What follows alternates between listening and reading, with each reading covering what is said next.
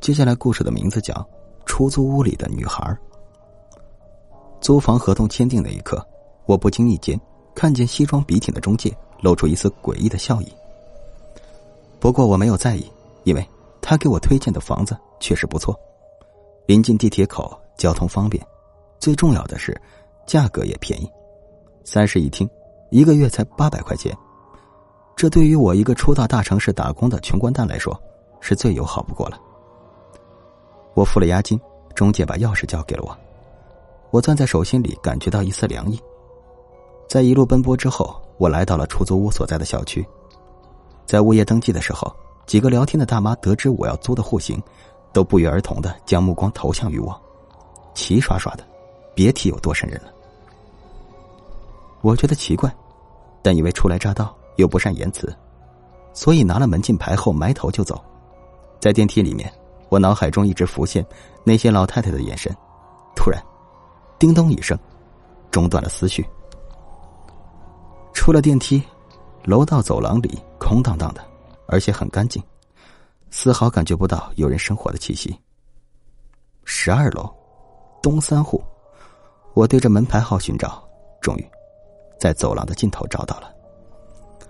不知是否是门锁的缘故，钥匙插入锁眼，转动了好久，才终于打开。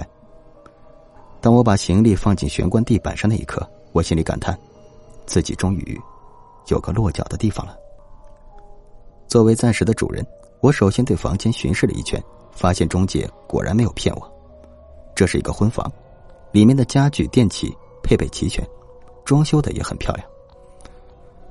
唯一的问题就是太暗。在我意识到这个问题的时候，我走到阳台，试图先把客厅的窗帘拉开，可是我刚一拉，齿轮就卡住了。难道是长时间不用生锈的原因吗？质量也不至于这么差吧？我不甘心，搬了凳子强行拉开。当阳光投射进来的时候，我突然听见杯子破碎的声音。我猛然回过头，不知为何，客厅茶几上的玻璃杯子掉落在地，而茶几上的物件翻落，好像是经过撞击，被人推翻了一样。可是屋子里根本没有别人。我皱了皱眉头，但也没有多想，开始打扫卫生、整理床铺。忙活了一下午，晚上喝了点酒，倒头就睡。毕竟坐了一天两夜的绿皮火车，根本没有休息好。睡到后半夜的时候，感觉胃里翻江倒海，就迷迷糊糊的醒了。心里想着，一定是喝到勾兑酒了。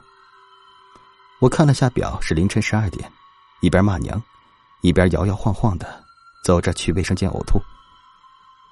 房屋里黑乎乎的，我伸手开灯，但开关却没有反应。随后，我恍惚感觉到后脖颈传来一阵阵凉意，就好像有人在对着我吹气。我一下子酒意全无，汗毛一根根的直立了起来。老人说，半夜十二点的时候千万不要看镜子，而我现在就站在洗手台前，越是不让看，我越是想看。我的眼神不受控制，慢慢上台，在完全正视镜子之后，发现镜子上留有口红书写的四个字：“离开我家。”同时，通过镜子，我发现阳台的窗帘不知何时又被重新拉上了，月光从缝隙里散落在地板上，留下了一道冷光，看起来阴森森的。我觉得不对，胃也不翻腾了，跑回屋子蒙头就睡，可睡也睡不着，心里边一直想事儿。好不容易挨到早晨，我下楼准备吃完早餐去找工作。小区门口临街商铺有家早餐店，我要了一碗胡辣汤，一份油条，找个空位坐下来，狼吞虎咽。在这个过程中，我听到了邻桌几个老人的谈话。我听说，十二楼东三户那个凶宅有人住了，可不是嘛？昨天刚搬进来的，我看是外地来打工的，估计是让中介给骗了。我一听这话，就瞬间明白了中介那丝诡异笑意背后所蕴含的深意。当时我就打了辆车跑到中介公司。你妈的，租给我凶宅，看我好欺负啊！我揪住他衣领，呵斥道。对方连连求饶：“大哥，大哥，你听我说，是你预算只有八百，我才把那个房推荐给你的。”随后他让我看了看同区域的房源，就算是没有家具的老旧小区，均价也在两千左右，这大大超出了我的承受能力。这样，大哥，我钱给你退了，我再补你一百的精神损失费。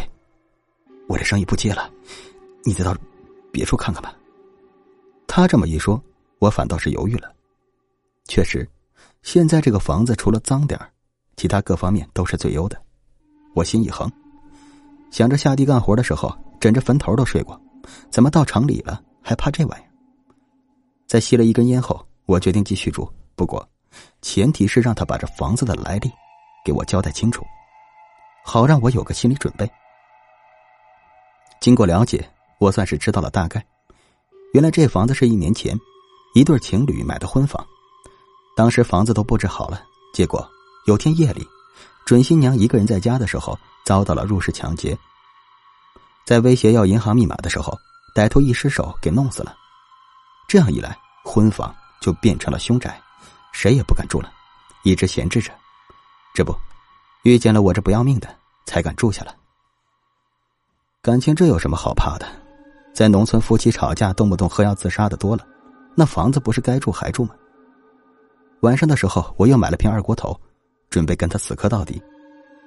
不过奇怪，之前发生的事情并没有再发生。喝醉睡着后，我做了个梦，梦里一个身穿洁白婚纱的女孩抽泣着，哀求我离开。求求你，别在这里住了好吗？为什么？这是我和我男朋友的婚房。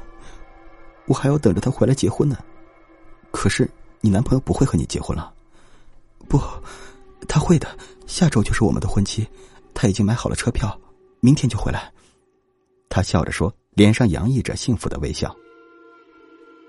他说到这里的时候，我有些明白了，原来，在他的记忆中，时间一直停留在那件悲剧发生之前。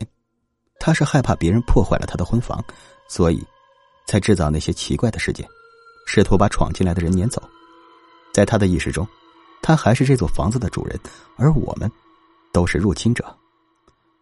我有些不忍心告诉他真相了，看着他梨花带雨、苦苦哀求的样子，我点了点头说：“不好意思，我明天就搬走。”第二天，我确实搬走了，带走我所有的行李，把一切物品归置原位。在又找了一个工地宿舍后，我打电话告诉中介。这个房子合同到期的时候，不要租给别人，还租给我。